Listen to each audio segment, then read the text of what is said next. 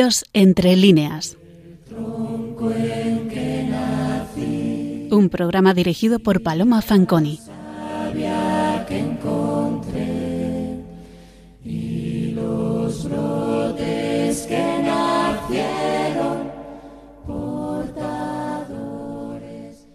Buenas noches, queridos oyentes de Radio María.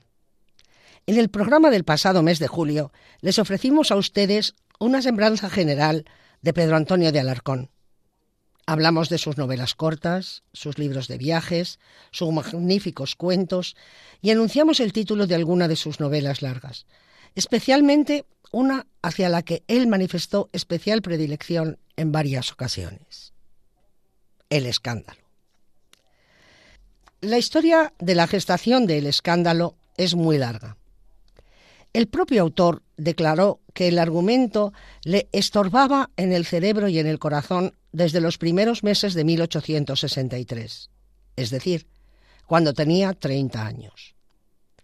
Cinco años después, estando en Granada con prohibición de residir en la corte, comenzó a escribir esta obra y redactó dos capítulos pero las circunstancias políticas le obligan a abandonar la tarea para dedicarse de lleno a la labor de diputado. Seis años y dos meses después, pone de nuevo manos a la obra, según declara, recomenzándola como si nada llevase hecho.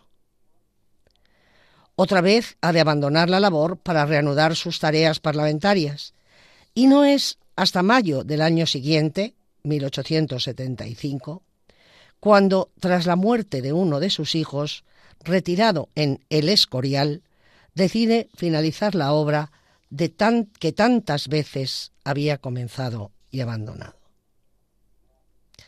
Desde El Escorial va enviando lo escrito diariamente a Madrid, de tal manera que escribe la novela sin tener el texto anterior delante, hazaña notable, teniendo en cuenta la complejidad de la estructura de la obra no es un caso único. Su brillante contemporáneo Leopoldo Alas, Clarín, escribió la segunda parte de La Regenta sin tener ninguna copia de la primera, que la tenía la imprenta para su publicación. La novela comienza el lunes de Carnestolendas de 1861. La novela, estoy hablando del tiempo de la novela, ¿eh? no de cuando él empieza a escribirla, como saben, sino del tiempo de la novela. En esa fecha, Alarcón había regresado de su viaje a Italia. Pues bien, ese día, un elegante y gallardo joven que guiaba por sí propio un cochecillo de los llamados cestos, atravesaba la Puerta del Sol procedente de la calle Espocinina y camino de la de Preciados.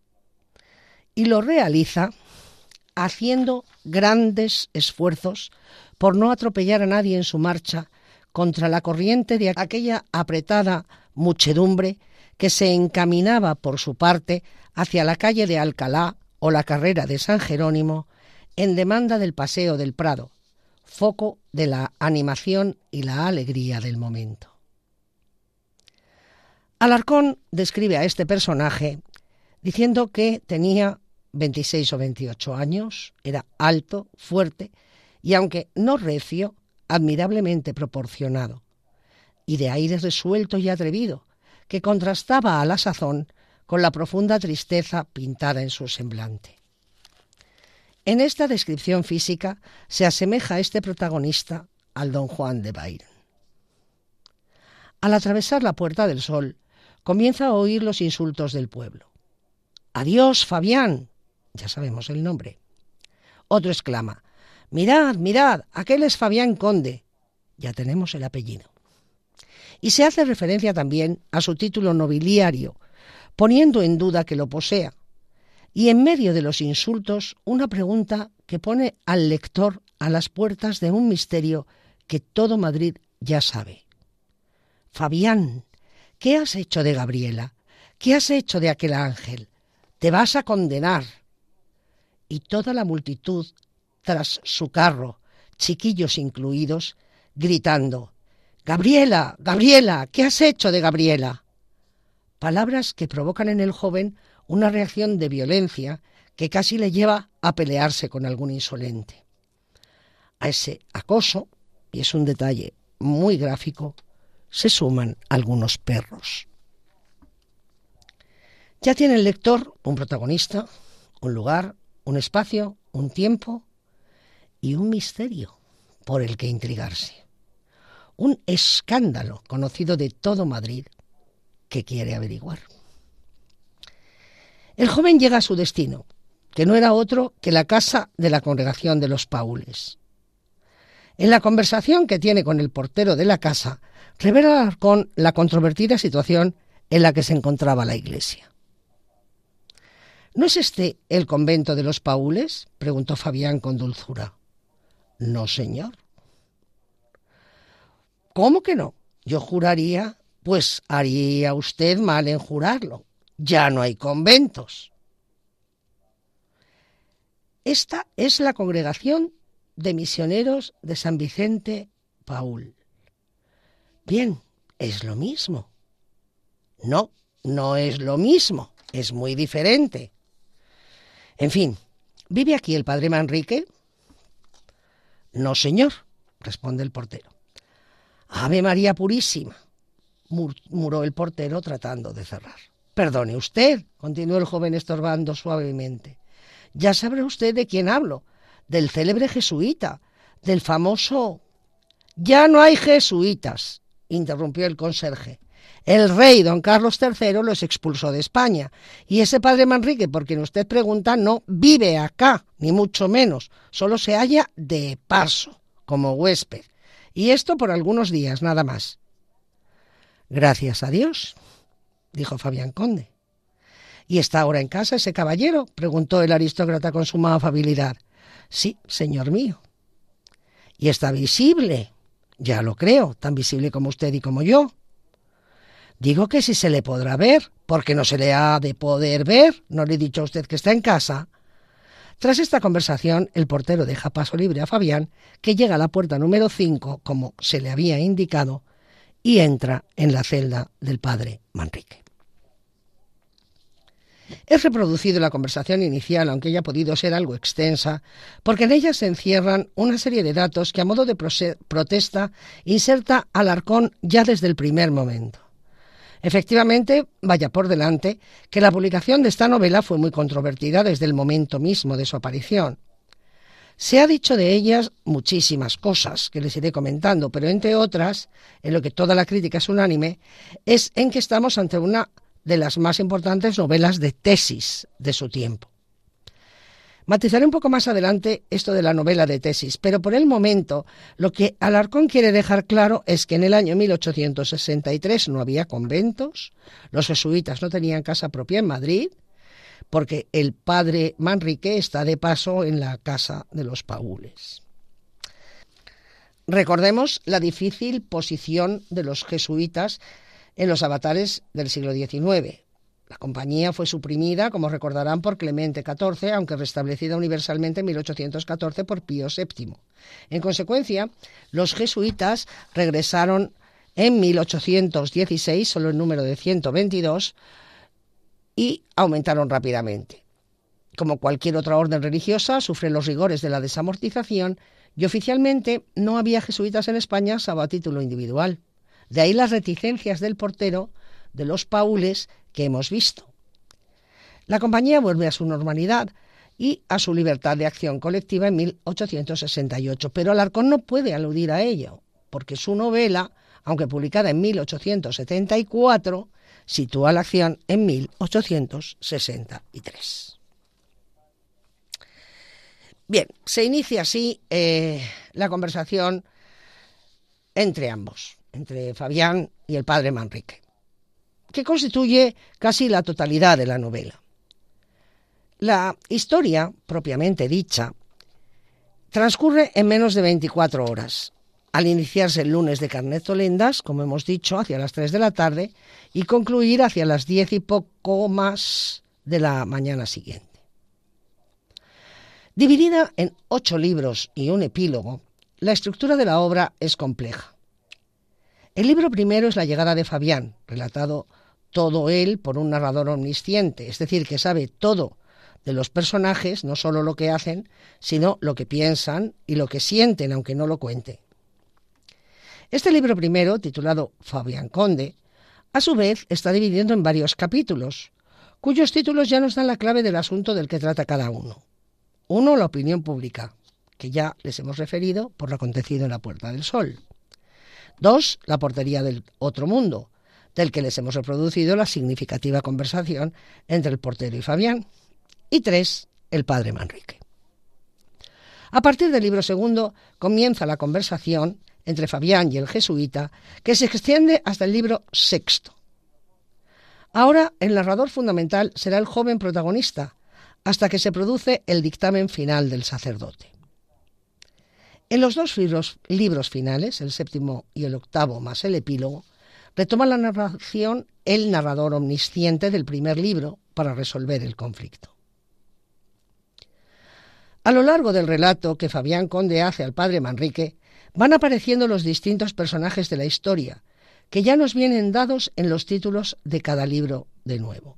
Así, si el libro primero se titulaba Fabián Conde, el segundo se titula Historia del padre de Fabián, el tercero Diego y Lázaro, que son los amigos de Fabián. El cuarto, ¿quién era Gabriela? La amada del protagonista. El quinto, la mujer de Diego, Gregoria, causante de gran parte del conflicto. El sexto, la verdad sospechosa, en la que se cuenta la difusión de la calumnia de que es víctima Fabián y que termina con un capítulo titulado Dictamen del padre Manrique. El séptimo, el secreto de Lázaro, el octavo, Los padrinos de Fabián, en el cual se resuelve ya totalmente el conflicto.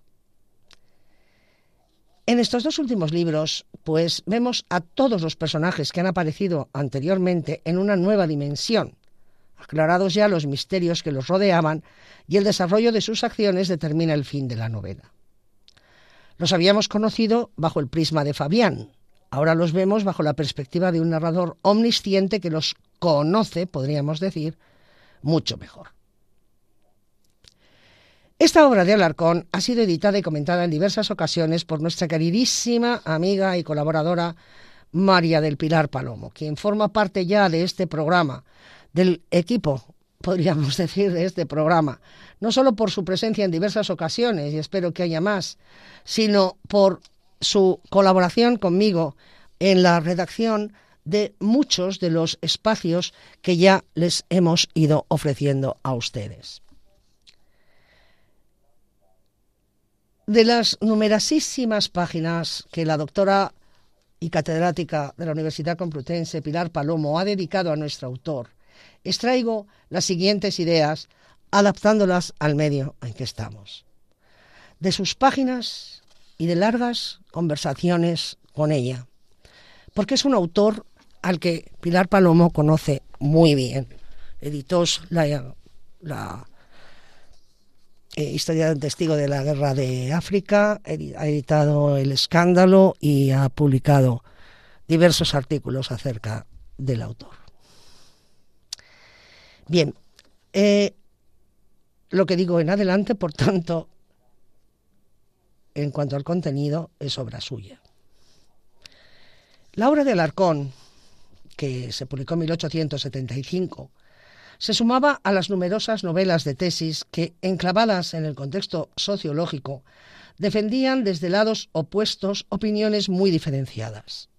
Peredo Galdós, por ejemplo, pese a su entrañable amistad, se oponen ideológicamente en sus obras. Eran dos escritores que eran amiguísimos entre sí y cada uno tenía ideas diferentes, opuestas. En el escándalo, Alarcón crea un personaje, el padre Manrique, que encauza benéficamente la vida de un casi libertino, Fabián Conde, y le hace alcanzar junto a la paz de conciencia una nueva estabilidad social. ¿Cómo podía, con su pasado tildado de liberal, defender a Alarcón a ultranza el dogma católico y a una congregación religiosa como es la Compañía de Jesús. Se lo preguntaron sus contemporáneos. La novela tuvo un éxito de público extraordinario. Además de su perfección literaria, la medida de interés de un argumento que el autor desarrolla, de modo que la curiosidad del lector por su desenlace no decae un momento, la novela suponía lanzar a la palestra un tema que no podía dejar indiferente a unos lectores sumidos en un debate sociológico y religioso de dimensión internacional. El éxito era obvio y no menos obvia fue la reacción. En 1875, tras el éxito extraordinario de venta de la novela, fue duramente calificado de neocatólico y ultramantano Alarcón, y sobre todo de traidor a su pasado liberal y revolucionario. Ya señalamos en otra ocasión, en el programa pasado, cómo el escritor se defendió de esta acusación. Él decía que no hubo cambio ideológico en su trayectoria en el plano religioso.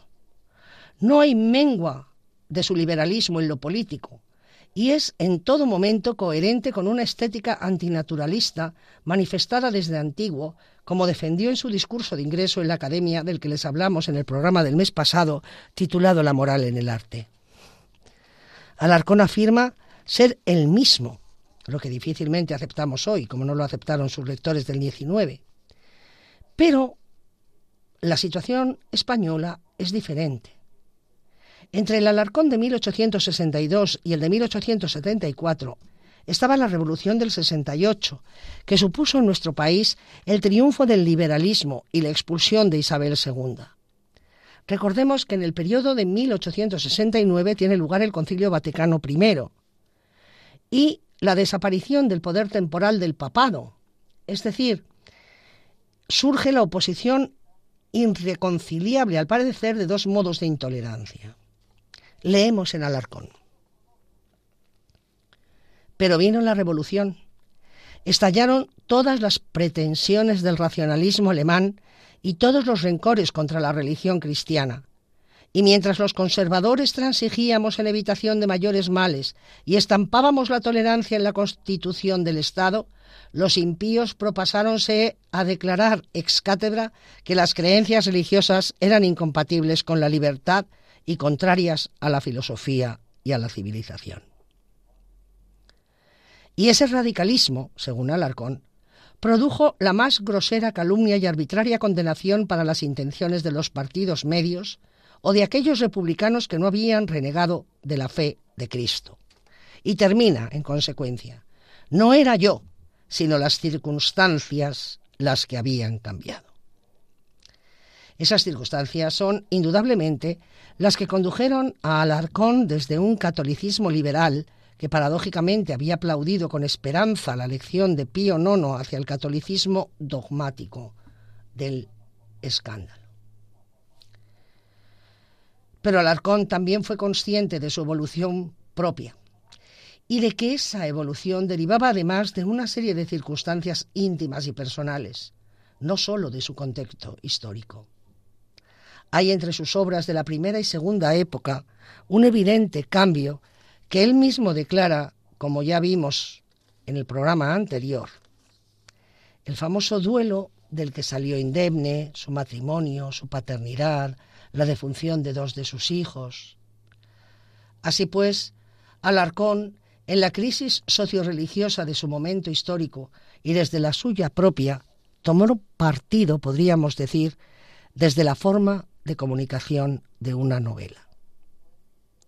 No podemos olvidar que lo religioso y lo social son elementos siempre presentes en sus grandes novelas, y lo son precisamente por lo que tienen de testimonio de época, de expresión del sentir colectivo de unos grupos sociales. Aplicando a la tesis o mensaje su propio punto de vista, se trasladan a la forma novelística coetáneos alegatos del periódico, los discursos parlamentarios o los sermones de los púlpitos. Quiero decir con esto que toda la mentalidad de su momento, vertida ya sea en periódicos, parlamentos, púlpitos, tertulias, comentarios, se reflejan en estas obras que lo son de su momento. Por eso se las califica como costumbristas, realistas, porque reproducen un ambiente, unos usos y unas ideas sin costumbres, incluso en obras tan aparentemente intrascendentes como el sombrero de tres picos.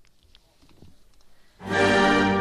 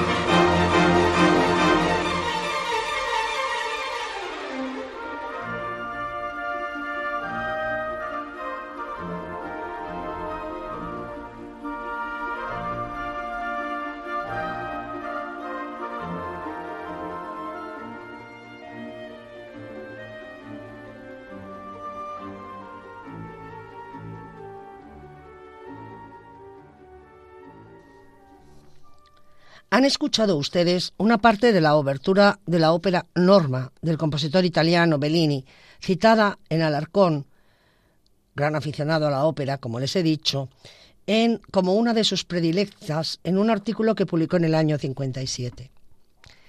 Están ustedes sintonizando Radio María, el programa Dios entre líneas, en el que hoy estamos profundizando en la novela El escándalo, del autor granadino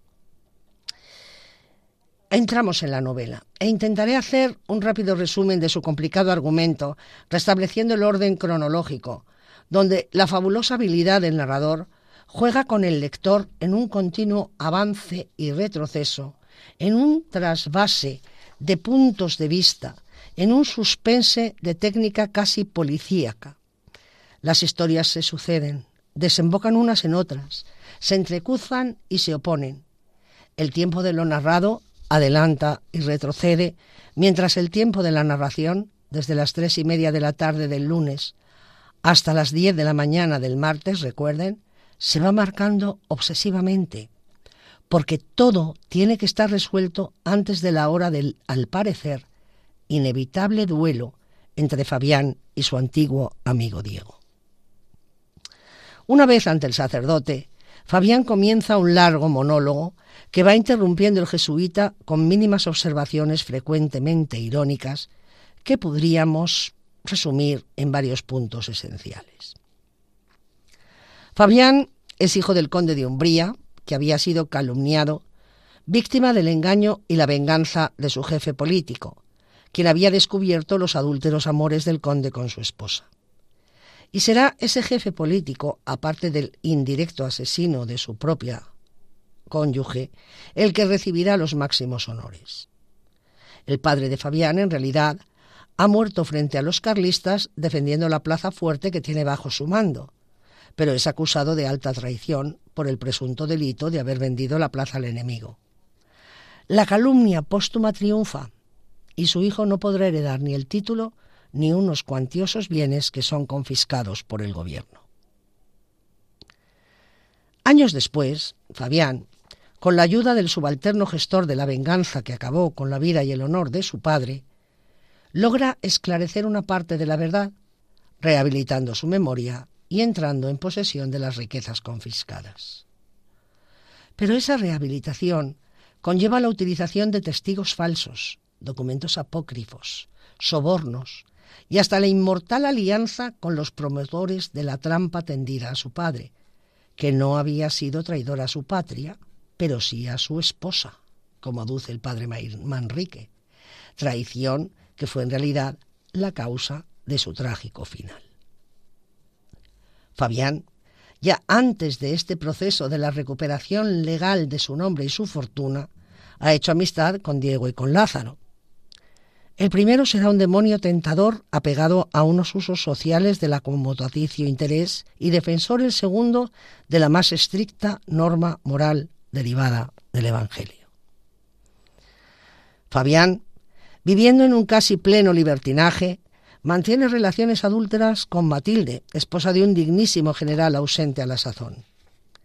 Pero el joven se enamora de Gabriela, sobrina del general, que vive desde su infancia en la casa palacio de sus tíos. En el mismo momento en que es aceptado por Matilde como prometido de la muchacha, para poder encubrir su constante presencia en la casa y ante la anunciada llegada de su esposo, Gabriela descubre los adúlteras relaciones de ambos y desaparece de la escena. Recluida en un convento, le comunica a Fabián que será su esposa cuando éste pueda demostrarle con obras su arrepentimiento y, en consecuencia, la conversión a una nueva vida. Diego sale fiador de su amigo y todo parece encauzarse hacia un final feliz, aunque se hayan orillado bastantes inconvenientes. Entre ellos, y no parece el menor, el ocultar al padre de la muchacha que el presunto novio de su hija es el causante del deshonor de su hermano. Pero Diego se ha casado con Gregoria, ridícula y pretenciosa mujer, que, despechada por la lógica indiferencia de Fabián, el famoso Tenorio, indiferencia que ella considera un desprecio, le acusa ante Diego de haber intentado seducirla. Diego reta a un duelo a Fabián y le anuncia que hará públicas las trampas legales que ha realizado para obtener su actual posición. El deshonor y la cárcel se ciernen sobre Fabián en ese día fatídico, anterior al duelo, que no puede evitar, lunes de Carnestolendas de 1863, en que, recuerden ustedes, se había iniciado nuestra novela. Aquí termina la narración retrospectiva y el jesuita le expone las condiciones necesarias para recuperar la paz espiritual y al mismo tiempo remediar la terrible situación social a que ha llegado. En principio, debe renunciar al título, a sus bienes y a Gabriela. El desarrollo de estas renuncias irrevocables y oficiales, las dos primeras, ocupan los últimos capítulos de la obra. Fabrián cumple las tres, ante notario las dos primeras, y por carta al padre de Gabriela la tercera. Pero la confesión de Gregoria de la falsedad de su acusación y la muerte de su marido cambian la situación, porque Diego, conociendo la verdad antes de morir, arranca a Fabián la promesa de que se casará con la joven Gabriela. Así se efectúa y el antiguo conde de Umbría inaugura una vida, suponemos que anónima y oscura, pero dentro de una paz espiritual recobrada. Naturalmente, en este final se aclaran los distintos misterios que han rodeado la figura de Lázaro, amigo fiel, devoto del Evangelio, que perdona a la mujer que le denunció e ingresa en un seminario para hacerse sacerdote. Quedan, pues, aclarados todos los misterios que envuelven a los personajes. Entre los clares, claro, tenemos que destacar al padre Manrique. ¿Qué nos dice Alarcón del padre Manrique? Comienzo reproduciendo la larga descripción que el autor hace de este, su personaje. Sentado en el sillón, con los brazos apoyados en la mesa y extendidas las manos sobre un infolio abierto, encuadernado en pergamino, cuya lectura acababa de interrumpir, estaba un clérigo de muy avanzada edad, vestido con balandrán y sotana de paño negro y alzacuello enteramente blanco. No menos blancas eran su cara y su cabeza. Ni el más ligero asomo de color o de sombra daba matices a su cutis ni a los cortos y escasos cabellos que circuían su calva. Dijérase que la sangre no fluía ya bajo aquella piel, que los nervios no titilaban bajo aquella carne, que aquella carne era la de una momia, tomárase aquella cabeza fría y blanca por una calavera colocada sobre endeble túmulo revestido de paños negros. Hasta los ojos del sacerdote, que eran grandes y oscuros, carecían de toda expresión, de todo brillo, de toda señal de pasión o sentimiento. Su negrura se parecía a la del olvido. Sin embargo, aquella cabeza no era antipática ni medrosa. Por el contrario, la noble hechura del cráneo, la delicadeza de las facciones, lo apacible y aristocrático de su conjunto, y no sé qué vago reflejo del alma, ya que no de la vida, que se filtraba por todos sus poros, hacía que infundiesen veneración, afecto y filial confianza, como las efigies de los santos. Fabián creyó estar en presencia del propio San Ignacio de Loyola. Hasta aquí la descripción de Alarcón. No será la única vez que el autor define a un jesuita como la representación de San Ignacio. Así, cuando habla de el eh, que promovió la confesión de la madrastra de Lázaro, nuevo José bíblico, víctima de la sensualidad de la esposa de su padre, al preguntar Fafián si se trataba del padre Manrique, se le responde que no, pero que ambos se confunden, porque, y cito literal, en la compañía de Jesús no hay más que un alma, el alma de San Ignacio de Loyola. A partir de este momento inicial de su presentación, será el lector el que deba construir la imagen interior del jesuita Manrique, a través de sus palabras o de sus mínimas acciones, como atizar el fuego del brasero, desdramatizando con este acto vulgar y cotidiano la tensión de la confesión de Fabián, o pidiendo que le sirvan un chocolate que marque una pausa en la conversación. Así Alarcón, transcribiendo sus palabras o describiendo pequeños signos significativos, va dando a sus lectores las pistas que han de llevarle a conocer la psicología de su personaje. ¿Cómo es ese padre Manrique que junto a Fabián Conde protagoniza la novela del que solo se nos ha informado hasta ahora que era un jesuita? Veamos algunas características fácilmente deducibles. Es un intelectual. Conoce obviamente todos los referentes autores sagrados y ello se atestigua en sus no abundantes citas, y aludo a su poca abundancia porque nunca era alarde de sus conocimientos. Esa lógica sabiduría en asuntos teológicos puede Alarcón manifestarla porque fueron varios los años que él estudió en el seminario, recuerden ustedes, cosa que recuerda con frecuencia a sus lectores. Pero el personaje del padre Manrique conoce también a los autores profanos, a los enciclopedistas franceses, filósofos alemanes del momento, defensores de la diosa razón, que irán oponiendo a las verdades de la fe.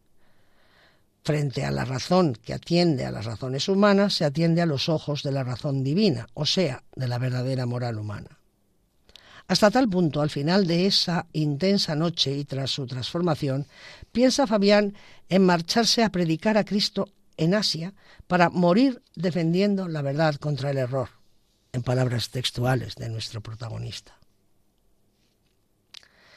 El padre Manrique revela en sus palabras una particular inteligencia también. Es verdad que Fabián es un digno oponente, pero el lector percibe en el sacerdote una mente superior que juega con astucia, prudencia e ironía con el muchacho, tan sabedor de las cosas del mundo, pero tan inexperto en las del espíritu. Desde su inteligencia y su experiencia de director de almas, va rebatiendo las objeciones de Fabián, que ha declarado desde el primer momento su ateísmo, lo cual no se atiene a la lógica de esa voluntaria entrevista. Donosa lógica, exclama el jesuita. Viene usted a pedir luz al error ajeno. Viene usted a hallar camino en las tinieblas de la superstición. ¿No será más justo decir que viene usted dudando de su propio juicio, desconfiando de sus opiniones ateas, admitiendo la posibilidad de que existe el Dios en quien yo creo? El padre Manrique manifiesta en todo momento naturalidad y antirretoricismo. Sus palabras se alejan del sermón, con el convencimiento de que así serán más eficaces, pero no evita, ni lo intenta, alejarse de la ironía, que jamás cae en el sarcasmo. De modo, preguntó entonces el padre Manrique meneando el brasero, que el señor marqués de la fidelidad se portó bien. Y ese se portó bien se carga de ironía cuando el lector ya sabe que dicho personaje, responsable de la muerte y posterior calumnia que padece el padre de Fabián, ha aceptado el soborno y todas las trampas que conllevan la rehabilitación legal del conde de la Umbría. ¿Qué será Fabián? Emplea el padre Manrique irónicamente el término orillar, otra vez el pícaro verbo, que Fabián usa para expresar cómo eludió mediante fórmulas o expedientes los compromisos morales que se le aparecían como obstáculos para lograr sus fines. El jesuita se dirige a su interlocutor con reiterado tono irónico que rebaja el dramatismo de las palabras del muchacho. ¿Ve usted? Soy tan malo que hasta le hablo a usted en latín para seducirle y perderle. Porque ¿quién lo duda? Gran perdición sería para usted el que yo le convenciera de que tiene un alma inmortal y de que hay Dios. En el acto le despreciarían una porción de alemanes y filoalemanes que se saben ya de memoria todo lo que hay y también lo que no hay fuera de la tierra y más allá de esta vida. Y aludiendo al hecho del que están, de que están merendando, añade, esto es muy bueno, vamos hombre, Póngase usted otro poco de dulce y no me mire con esos ojos tan espantados. Usted no tiene la naturaleza vulgar de los que se asustan de los jesuitas. La ironía de las palabras del personaje la destaca Alarcón de modo explícito en varias ocasiones. Pues claro, murmuró el padre Manrique con la más delicada ironía. Y es, por supuesto, irónica la fórmula que hacia la mitad de la historia de la vida de Fabián emplea el sacerdote para dirigirse al muchacho, señor Fernández, y no señor conde, lo que naturalmente supone la declaración de que comparte con Lázaro, el amigo moralmente recto, la convicción de que dicho título es inaceptable, ya que ha sido obtenido con fraudes y con engaños. Y Alarcón subraya este tratamiento, el de señor Fernández, mediante el uso en el texto de la letra cursiva. Pero el tono irónico jamás es agresivo, ya que se atempera con una inexplicable dulzura. La inteligencia del padre Manrique, además de utilizar la ironía, que Fabián no percibe, acude a la astucia. Así se dirigirá a veces a Fabián con fingida indiferencia. Es asimismo prudente. Leemos, el jesuita se sonrió y guardó silencio. ¿Mm?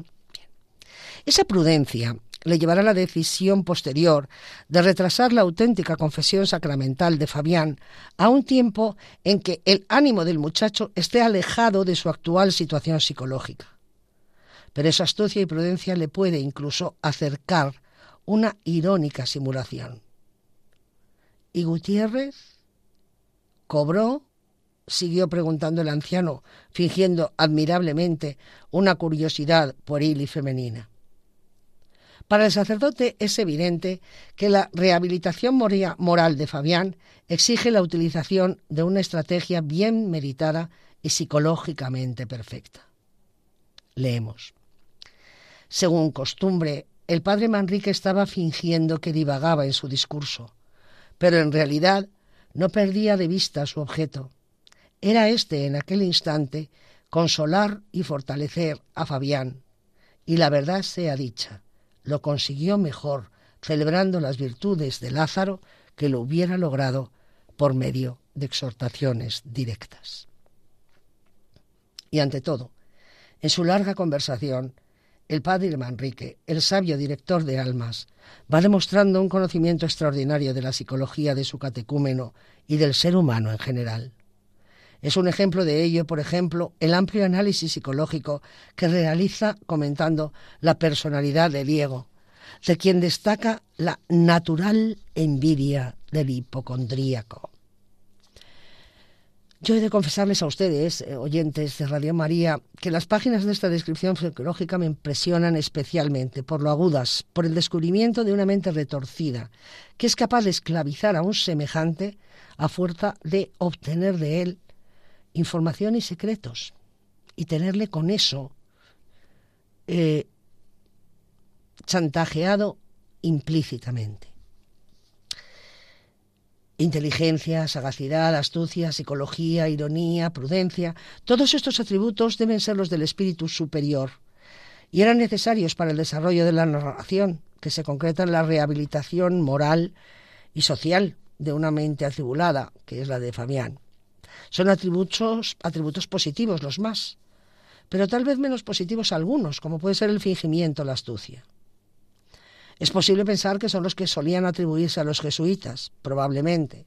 De lo que no cabe duda es de que eran necesarios en la novela para, verosímilmente, llevarnos a la recuperación de la fe de Fabián. Y todo este proceso puede subsumirse en la tajante declaración del padre Manrique contestando a un ruego inicial y que sepa yo de una vez con quién hablo, dice Fabián, que cumplimenta lacónica y definitivamente el padre Manrique, diciendo, habla usted con un sacerdote católico. No podemos terminar el comentario de esta novela sin aludir a lo significativo de su final. Lázaro, el amigo ejemplar de Fabián, vive en una mansión madrileña donde tiene un telescopio en una cúpula para mirar las estrellas, pues es un gran estudioso de la astronomía. Lázaro se despide del padre Manrique, que le comenta estrechándole la mano, supongo que nos veremos. A lo que el joven responde, Iré a ver a usted con frecuencia y hasta creo que acabaré por pedirle hospitalidad y quedarme allí definitivamente. En medio de todo, los dos nos pasamos la vida mirando al cielo más que a la tierra. Pero, a decir verdad, su astronomía de usted me gusta más que la mía.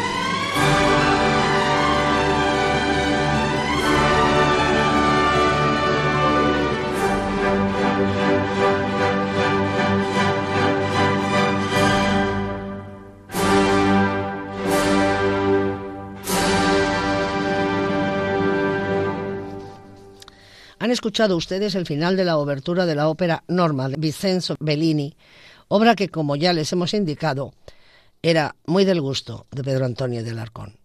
Están ustedes sintonizando Radio María, el programa Dios entre líneas que hoy estamos dedicando a la novela El escándalo del citado autor granadino. Les habla Paloma Fanconi. Efectivamente, como han podido comprobar ustedes, esta novela es una novela de tesis, como lo fueron tantas de su momento, ya lo hemos comentado. Y por lo tanto suscitó críticas y elogios tanto por parte del público como de la crítica, a pesar del gran éxito de venta que tuvo en su momento. Ahora bien, creo que es conveniente destacar que fue muy alabada por los grandes escritores de la época.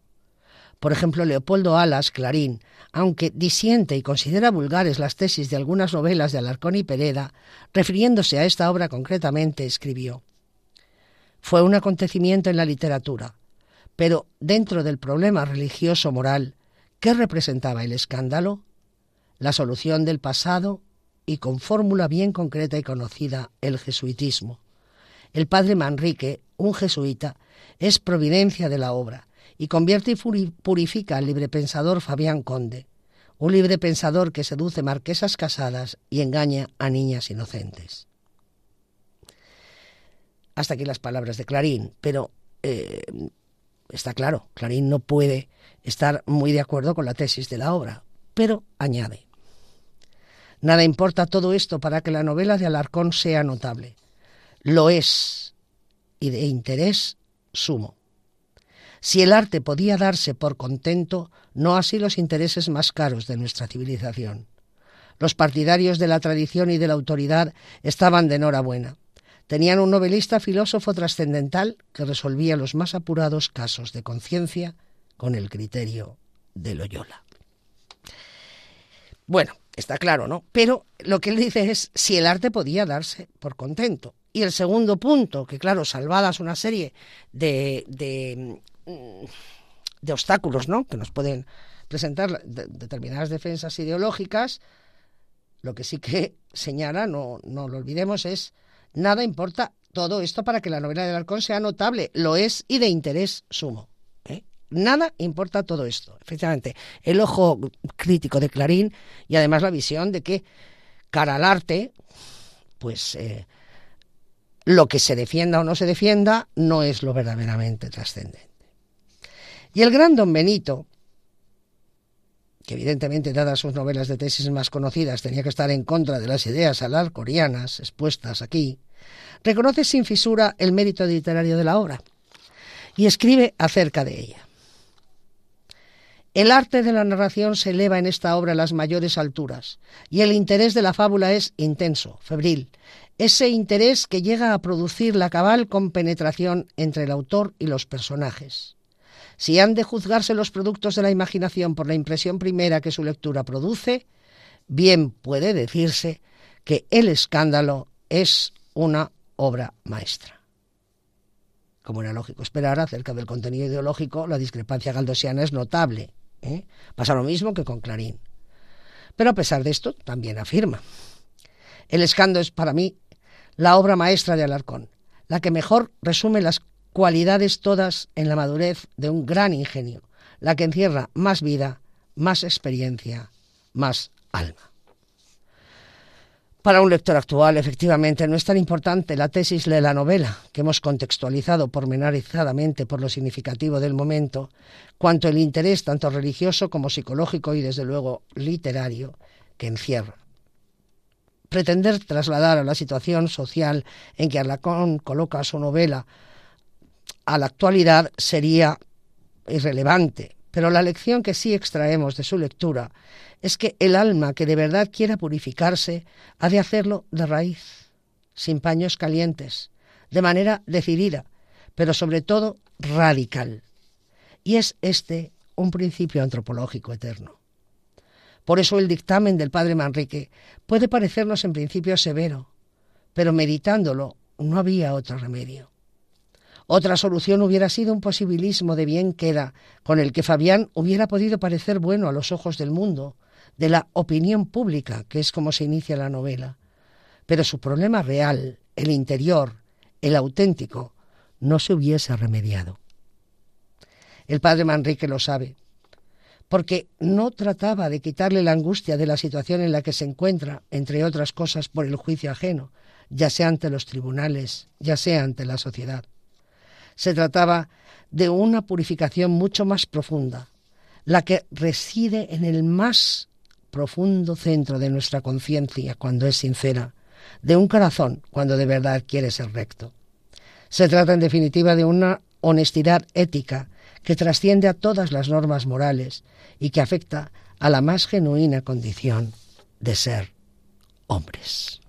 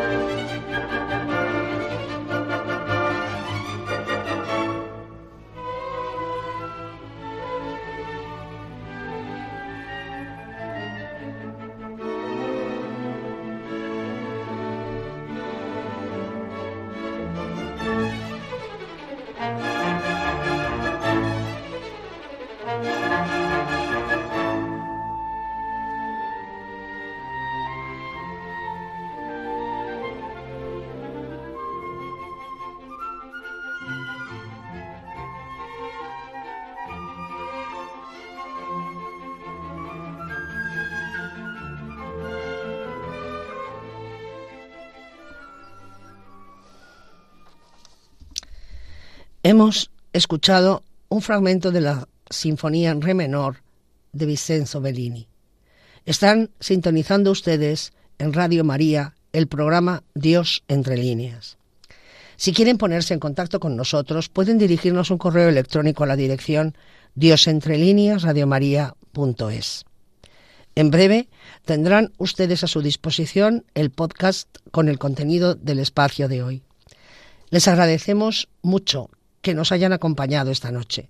Volveremos con ustedes, si Dios quiere, el mes que viene. No se vayan. Les dejamos ahora con nuestros magníficos informativos. Se despide de ustedes Paloma Fanconi. Señor, te daré las gracias por mi vivir, por la tierra y mis amigos, porque siempre fui feliz. Dios entre líneas. Tronco en que nací, Un programa dirigido por Paloma Fanconi. que encontré y los brotes que nacieron